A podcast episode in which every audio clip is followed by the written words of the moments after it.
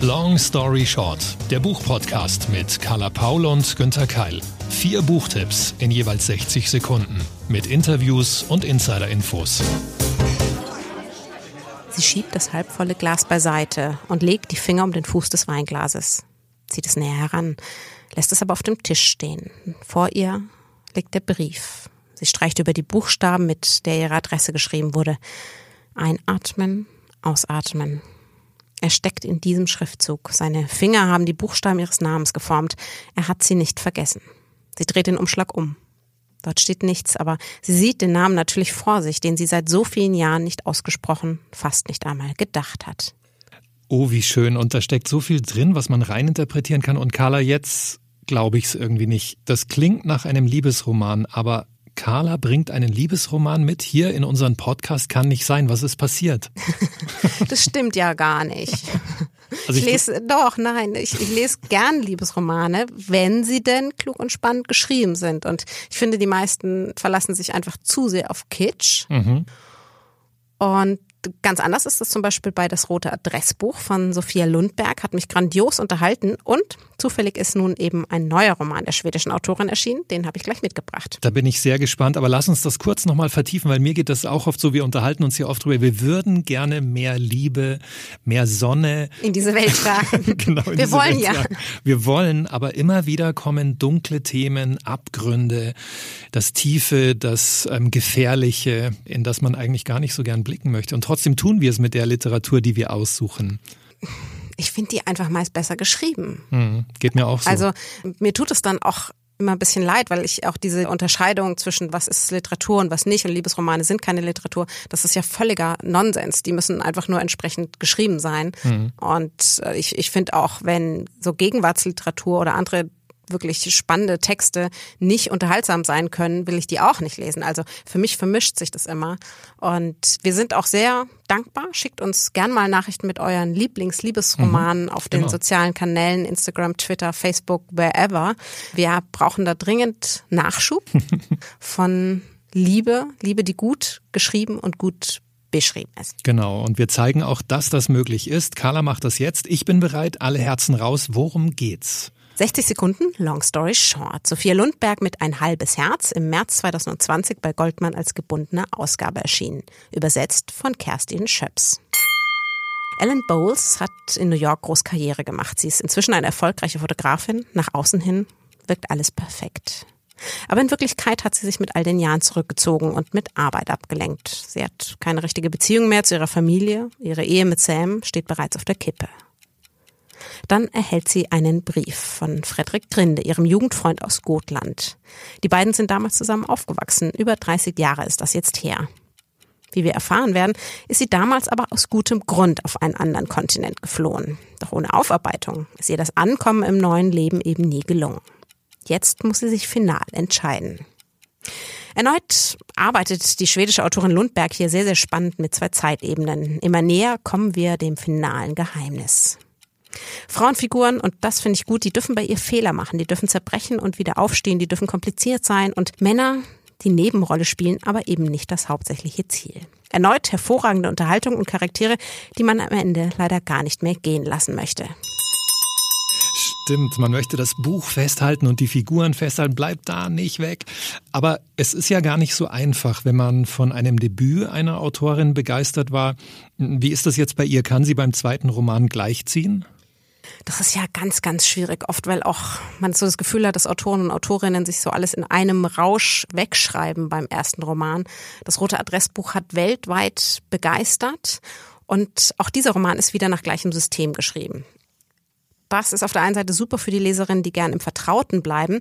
Aus meiner Sicht hätte sie aber durchaus mal Neues wagen können. Ich glaube nämlich, das kann sie. Kleine Ergänzung. Ich darf natürlich nicht so viel verraten, aber so ein bisschen Krimi-Element werden wir diesmal auch finden. Also so ein bisschen Neues ist auch dabei, aber auf, man, man kann sich darauf verlassen, dass sie das wieder so geschrieben hat wie das rote Adressbuch. Was ich gut fand, eben diese komplexen Frauenfiguren, die mag ich sehr, sehr gern. Auch die Verbindungen von den Ebenen schafft sie immer sehr, sehr gut und logisch, das auch am Schluss alles so zusammenzubinden. Wer weiß, vielleicht kommt ja im nächsten Roman, ich bin mir ganz sicher, dass es einen geben wird, noch ein bisschen mehr Vielfalt auf, auch was die Liebe betrifft. Dann wäre es für mich perfekt. Stimmt, und neben schönen Covern findet man bei Lundberg Hm, okay, man sieht das jetzt wieder nicht, aber wir haben ja schon vor zwei Folgen hier im Podcast drüber gesprochen. Es soll ja auch gut aussehen und insgesamt sich gut anfassen lassen. Also schöner Inhalt, beste Kombination, können wir nur empfehlen. Genau, also das war die Empfehlung Sophia Lundberg, das rote Adressbuch und ein halbes Herz. Und von einer schwedischen Autorin jetzt zu einem schwedischen Autor. Genau, und hier ist mein Zitat. Vielleicht ist der Fluss das schönste Sinnbild des Lebens. Die Seele, die niemals geboren wurde und niemals aufhört, die einfach nur da ist. Der Fluss denkt an mich. Er hilft mir auszuhalten.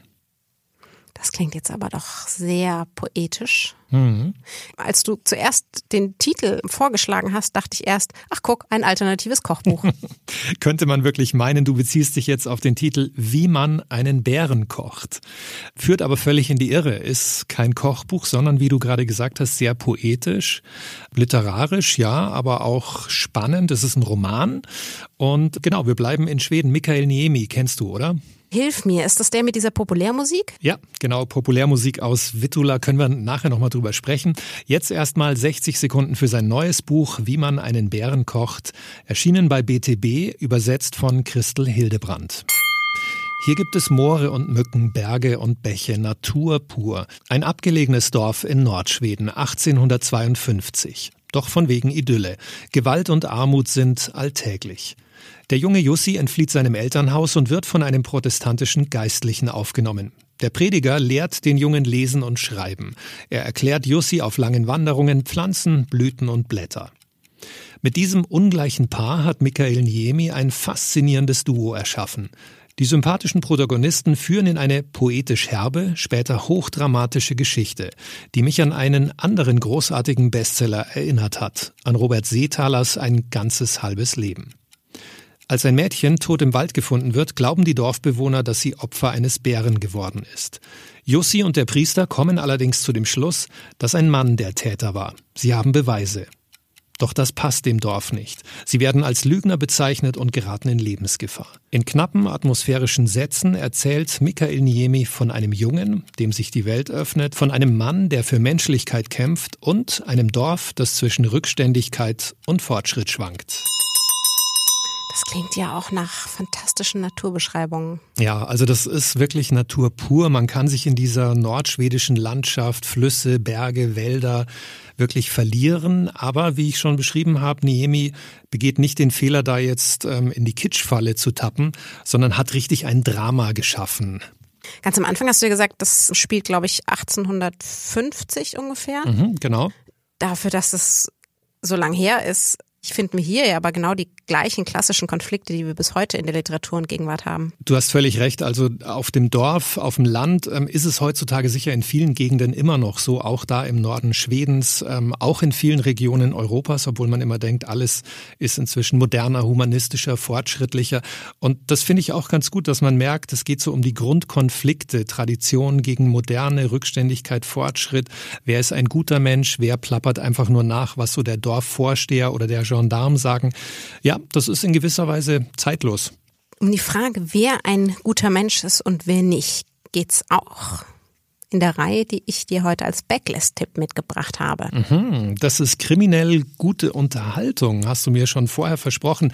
Aber ich habe nachgelesen, das ist ein Kinderbuch oder wie oder was? Ich habe eine meiner Lieblingskrimireihen mitgebracht, die, du ahnst es schon, eine weibliche Heldin hat. Mhm. Zugegeben, sehr, sehr jung, Sie ist elf Jahre alt, aber fest versprochen, so was Weisheit und Schleue und Witz angeht, da schlägt sie dich noch um Längen. Mich? Na, also die will ich jetzt aber kennenlernen. Long story short, 60 Sekunden über Alan Bradley und seine Flavia de Luz. Alle zehn Bände sind erschienen bei Blanc Vallée, übersetzt von Gerald Jung. Elf Jahre alt ist die halbweise Flavia de Luz. Wir treffen sie 1950 auf ihrem Landsitz Buckshaw, wo sie gemeinsam mit ihren ausgesprochen nervigen Schwestern Ophelia und Daphne sowie dem Vater, dem Colonel, wohnt. Glücklicherweise ist das Haus groß genug oder eher der Landsitz so, dass sie dort in ihrem eigenen Laboratorium der Leidenschaft als Chemikerin nachgehen kann. Flavia ist unfassbar klug, sie ist sehr gewitzt und neugieriger, als ihrem jungen Leben gut tut.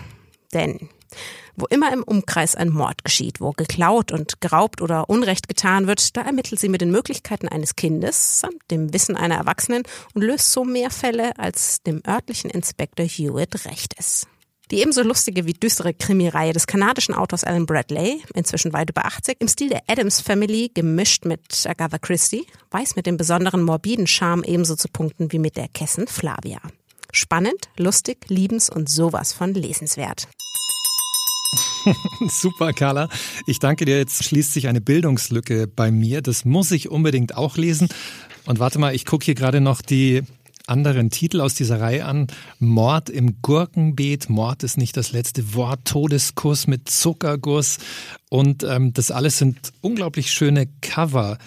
Da nährt sich bei mir der Verdacht, das alles besprichst du doch jetzt nur hier im Podcast oder damit du zu Hause Bibliothek noch schöner, noch tollere Bücher, komm, gib's zu. Möglicherweise ist da was dran. Also ja. tatsächlich hatte ich das über die Jahre gesammelt. Die richtigen Lesefreaks werden dieses Problem kennen, wenn es erst die gebundene Ausgabe gibt und dann gibt's Taschenbücher und irgendwann sieht es alles unterschiedlich aus das hat man als ähm, Literaturmonk nicht so gerne. Also habe ich das jetzt möglicherweise als Ausrede genommen, um mir nochmal die zehnbändige Reihe, weil jetzt ist sie tatsächlich auch zu einem Ende gekommen. Mhm. Ähm, wie es endet, müsst ihr natürlich selber lesen, um mir die nochmal tatsächlich gesammelt und schön ins Regal zu stellen, weil das sind sie nämlich wirklich, wirklich wert. Das ist auf jeden Fall ein Grund, sie sich reinzustellen, ja passt alles perfekt zusammen jetzt und tatsächlich bin ich aber mehr als dankbar, dass ähm, es eben nicht immer nur die Blutorgien sein müssen oder irgendwelche alkoholkranken alten Ermittler bedarf, um einen guten Krimi zum Erfolg zu machen.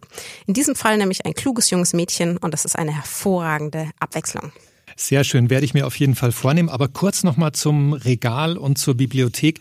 Wie machst du das eigentlich, Carla? Weil bei mir ist es so, ich muss wirklich, ich muss immer wieder, so weh es mir tut, das, ich habe Tränen in den Augen, Stapel von Büchern weggeben, fortgeben. Ich kann sie nicht alle bei mir behalten, weil wir kriegen täglich neue. Wir haben oft drüber gesprochen. Wie, wie machst du das? Also ich habe wirklich so ein System, es darf nicht mehr werden und das heißt, ich muss neue oder alte weggeben. Genau, ich habe hab das auch. Ich habe drei Regale ich habe ein Behaltregal, ein Regal, was gerade alles neu reinkommt und ein geordnetes Regal für verschiedene Projekte. Mhm. Und das muss es halten. Und alle die, die ich jetzt in diesem Jahr lese und bespreche, die kommen alle erstmal in das Behalteregal.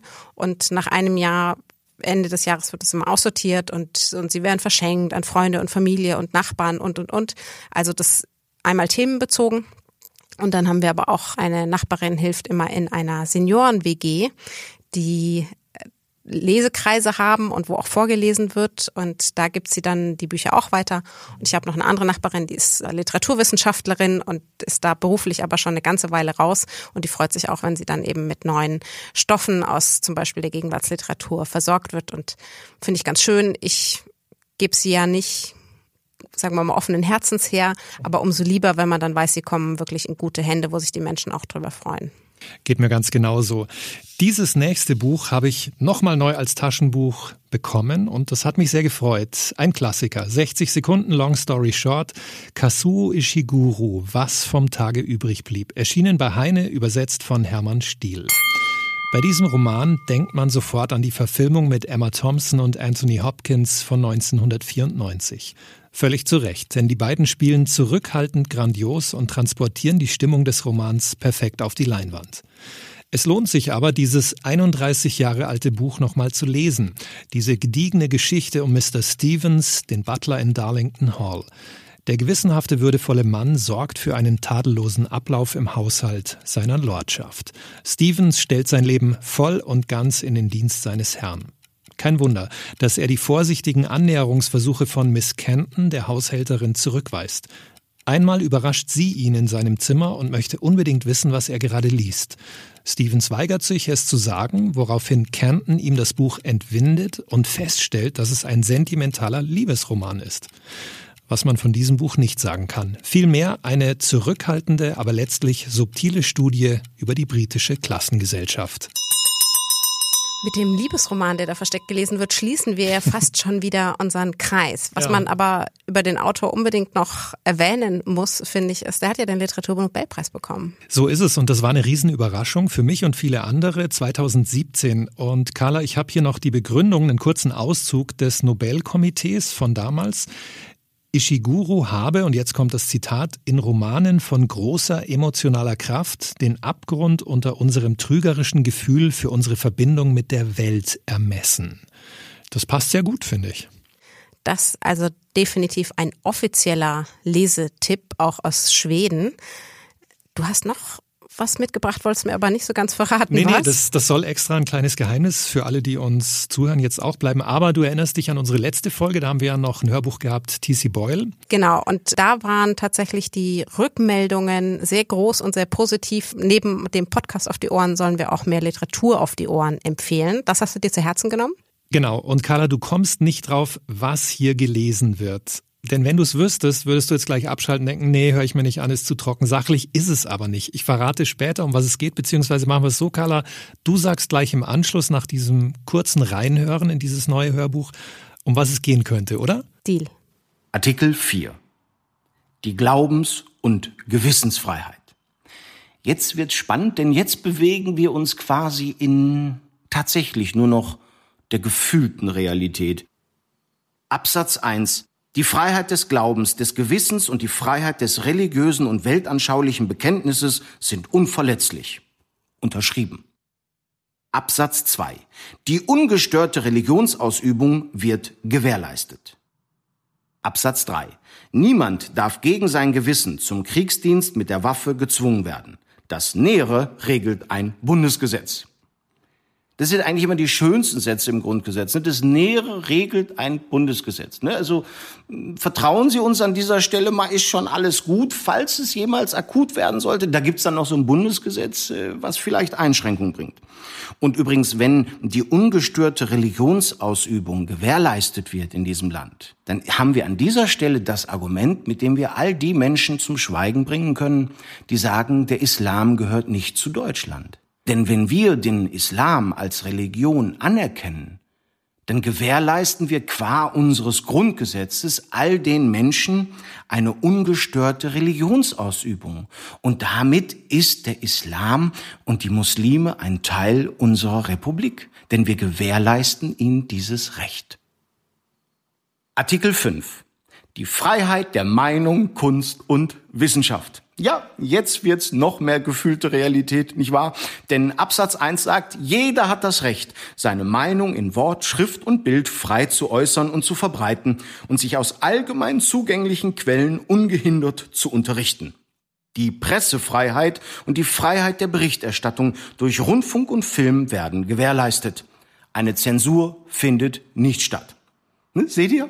Habt ihr gehört? Alle Aluhütchen. Ne? Eine Zensur findet in diesem Land nicht statt. Ne? Das steht im Grundgesetz. Ne? Und ähm, man kann sich aus allgemein zugänglichen Quellen ungehindert unterrichten.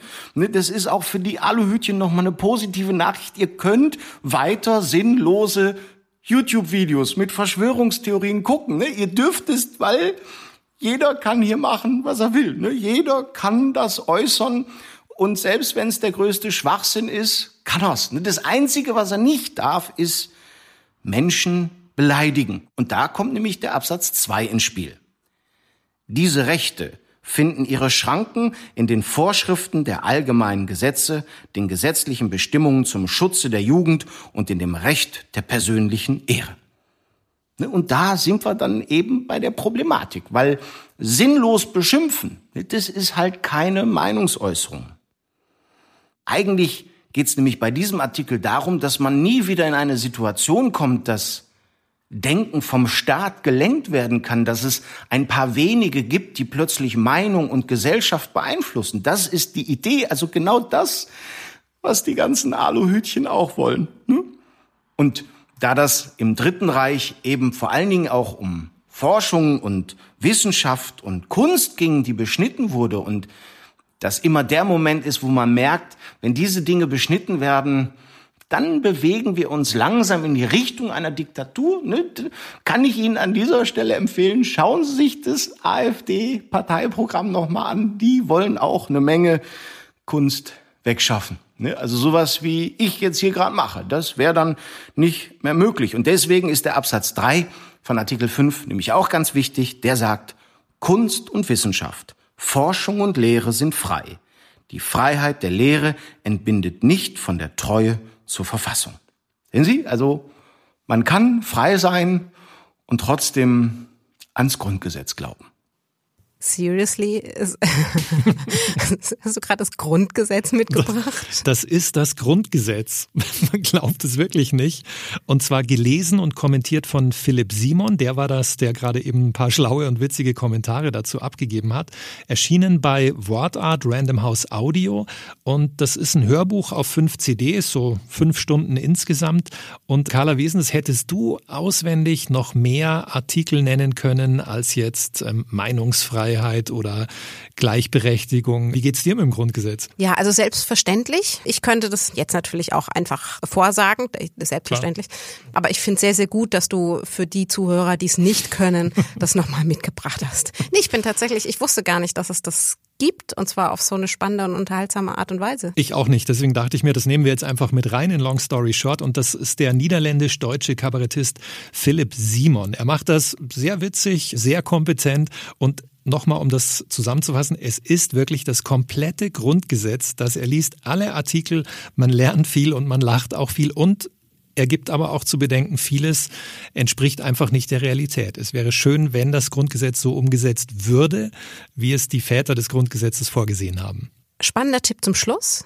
Das war's aber leider für heute schon wieder mit Long Story Short. Vier Bücher, ein Hörbuch, eine Carla, ein Günther und die nächste Folge gibt's wie immer in zwei Wochen. Die Links zu den besprochenen Büchern findet ihr wie immer in unseren Show Notes. Und auf longstoryshort-podcast.de. Zu Risiken und Nebenwirkungen lest den Klappentext und fragt eure Lieblingsbuchhändlerinnen und Buchhändler vor Ort. Klar. Wir freuen uns wie immer, wenn ihr uns Nachrichten schickt, wenn ihr uns bewertet auf allen üblichen Portalen und in den sozialen Netzwerken. Ein großes Dankeschön an euch. Long Story Short, eine Kooperation zwischen Carla Paul, Günter Keil und der Verlagsgruppe Random House.